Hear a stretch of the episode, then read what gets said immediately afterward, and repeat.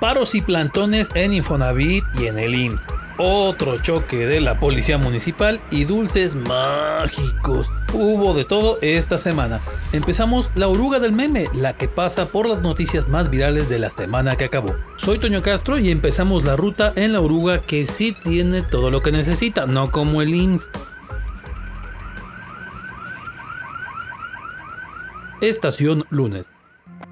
Los diamantes son eternos y a veces parece que las deudas con el Infonavit también. Y por eso más de uno le trae sentimiento a esta institución y no muy bueno que digamos. Pero ese lunes un grupo de leoneses se la aplicaron.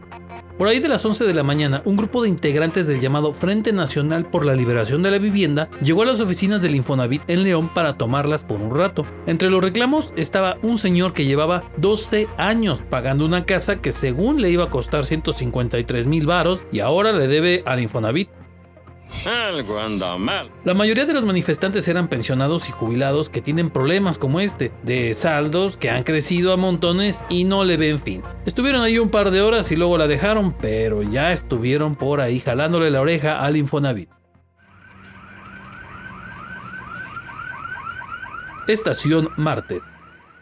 Por allá del 9 de mayo, Andrés Manuel López Obrador había anunciado la contratación de unos 500 médicos cubanos que, según, porque hay un déficit de especialistas en el país, y más si se habla de hospitales en zonas pobres o de difícil acceso. Ahí se abrió la caja de Pandora. Empezaron los reclamos de colegios de médicos y otras organizaciones, pero además hubo estados que dijeron que ahí no van a llegar estas contrataciones, y efectivamente, justo Guanajuato fue uno de esos que batearon a AMLO con todo y su planteamiento. El martes, el gobernador de Guanajuato recordó que en el estado no se estableció el esquema del Instituto Nacional de Salud para el Bienestar, el famosísimo INSABI del gobierno federal. Por lo tanto, los médicos que contrate la federación no llegarán a Guanajuato. Se acabó. Punto. Estación miércoles. Me siento un poco mal, ¿ya me podrían atender? Yo te podría atender muy bien si tan solo alguien me diera más medicamentos y personal en lugar de estar de codo. ¿Qué dijiste, estúpido? Que eres tranza y codo. Vete para acá, vamos a negociar un poquito. Acércate, viejo, acércate. Sí, se armó con todo en el Hospital Regional General 58, el que está por la Universidad Iberoamericana de León. Un buen grupo de trabajadores suspendió labores desde las 8 y media de la mañana para reclamar carencias de medicamentos, insumos y personal en esa unidad. Primero bloquearon un rato el acceso al edificio principal, ya luego se lo llevaron a negociar en el auditorio del hospital. Ahí médicos, enfermeras, camilleros y demás personal te la soltaron bien y bonito a representantes del delegado en el instituto que fueron ahí para negociar con ellos. Los reclamos fueron desde que hay menos de la mitad de personal del que se necesita en ese hospital hasta que a veces no hay ni siquiera paracetamol. Sí, neta, ni esa medicina básica. El IMSS juró y perjuró que el paro de los médicos y el personal no afectó a los usuarios, pero pues ya les diré. En fin, los tuvieron un rato allí exponiendo inconformidades, pero así como que una super solución no se vio por ahora. A ver si luego no se las aplican con otro paro. Pero los que sí se aplican y con todo son los de la Universidad Umeri, que acuérdense, la Universidad Mediano no nada más tiene licenciaturas, también hay cursos y talleres, por ejemplo. Hay talleres de habilidades gerenciales, de inteligencia emocional, de gestión de la innovación de la empresa, o también pueden agarrar el que es para las empresas que sean exponenciales. Ahí están las opciones y acérquense a la Umeri. Este podría ser el espacio para que usted promocione su negocio o empresa. Sí, así medito. Usted dirá, ¿eh? aquí lo esperamos de todos modos. Estación Jueves.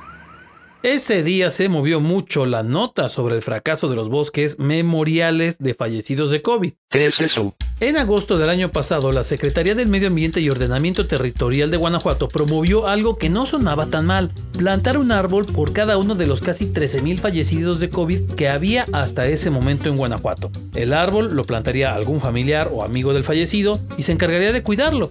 El proyecto se presentó como bosques memoriales y se plantarían en las zonas urbanas de varios municipios. Entre ellos, pues claro que estaba León, pero las familias tenían que registrarse y los que se anotaron para hacer eso fueron pues menos del 30% de los fallecidos. Total que dijeron que como ya habían comprado los árboles, de todos modos iban a plantarlos todos. Bueno, pues nueve meses después le dimos una revisada a los de León y muchos de los mentados árboles ya están secos, otros hasta los arrancaron y varios otros no están ni siquiera plantados. Al menos no en los sitios que anunciaron para estos bosques memoriales. Solo algunos árboles ahí la llevan y sobreviven. Lo que explicó la secretaría es que los árboles los plantaron en otros lugares distintos a los que se anunciaron y que pues, los familiares eran los que tenían que cuidar los árboles que se plantaron. Y eso cuando hablamos de algún árbol que sí lo plantó un familiar. Bueno, pues entre que los ciudadanos ya no le entraron a cuidar los que plantaron y que vaya usted a saber dónde plantaron y quién cuida a los demás, el chiste es que los bosques memoriales nomás quedaron en el recuerdo y como una bonita idea. Oh, la decepción. La traición, amigo. Estación Viernes. Ese día la Guardia Nacional acaparó otra vez la tendencia en Guanajuato y afortunadamente ya no fue por impertinencias. Primero llamó bastante la atención que en León llegaron 500 agentes de esta corporación que luego luego empezaron a hacer rondines, porque el problema de inseguridad sigue, aunque algunos traten de negarlo. Pero ya más noche, el tema en el que se vio involucrada la Guardia Nacional fue la incautación de un peligrosísimo cargamento de 100 unidades de pelón pelo rico. Pues sí, así como se escucha. No es que hayan detenido algunos de estos cuates que se la pasan robando oxos y ellos los traían o algo así, sino que los agentes llegaron a una paquetería en Silao para hacer revisiones y con ayuda de dos perros se detectó los aparentemente inocentes dulces, que pues en realidad eran mágicos, de esos que hacen reír pues ya con cannabis para que entiendan. El paquete se iba a mandar a Estado de México y pues ya quedó asegurado. Bueno, entonces estamos viendo que la mentefactura se puso en marcha, pero para armar estos dulcecitos locos y pues ya me los torcieron en el negocio, ni modo.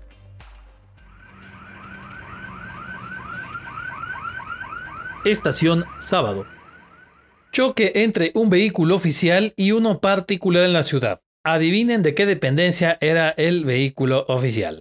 Exacto. Otra vez la policía municipal chocando una patrulla. Ahora fue en la colonia El Potrero, allá por el rumbo del hospital pediátrico. Una camioneta de la policía municipal iba sobre el Boulevard Delta y, según testigos, se pasó el alto en el cruce con la calle Renacimiento, no llevaba las torretas encendidas ni la sirena y le llegó por un costado a un auto donde viajaban dos mujeres. Señor trancazo que le metió, hasta se subió al camellón. Los mismos testigos comentaron que ya después del madrazo, ahora sí los polis encendieron las torretas y dijeron que iban a una emergencia. Pues sí, ya tenían allá dos lesionadas en el carro, ahora sí traían emergencia, pero para disimularle. Ahí está, otra más de los carritos chocones. Perdón, digo, de la policía. Ya en algo más agradable, pues parece que la pandemia ya mero suelta y nos deja de lastimar. Ese día regresaron los festejos de la Virgen de la Luz a la Catedral de León. Desde por ahí de las 4 de la tarde cerraron la calle para que se instalaran unos 200 comerciantes. Ya sabe, las garnachas, los rosarios, alguno que otro puesto de fayuca, la mera fiesta. Acuérdense que este festejo se hace porque la Virgen de la Luz es la patrona de la ciudad según la tradición católica. Así que, pues el festejo principal se hace ahí. Pero el hecho de que vuelva en esta forma, pues parece que ya el COVID nos anda dejando volver un poco más a la normalidad. Estación Domingo.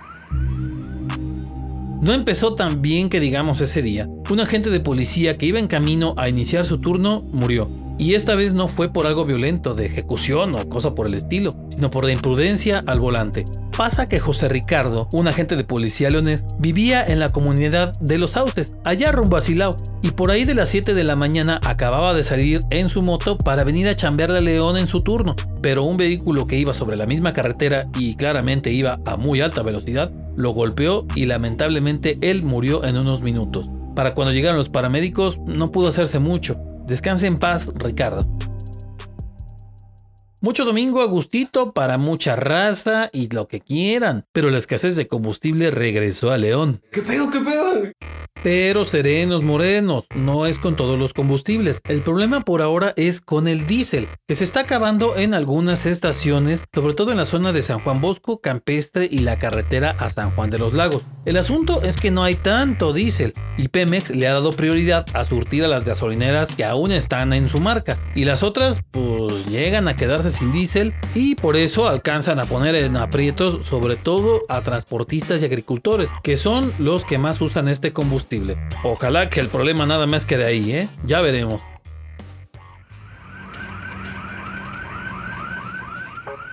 Aquí acabó la ruta de esta semana de la oruga del meme. Los esperamos en la próxima. Recuerden que pasamos por Spotify, Google Podcast y Apple Podcast. Y sí, también estamos ahí en TikTok. Los esperamos.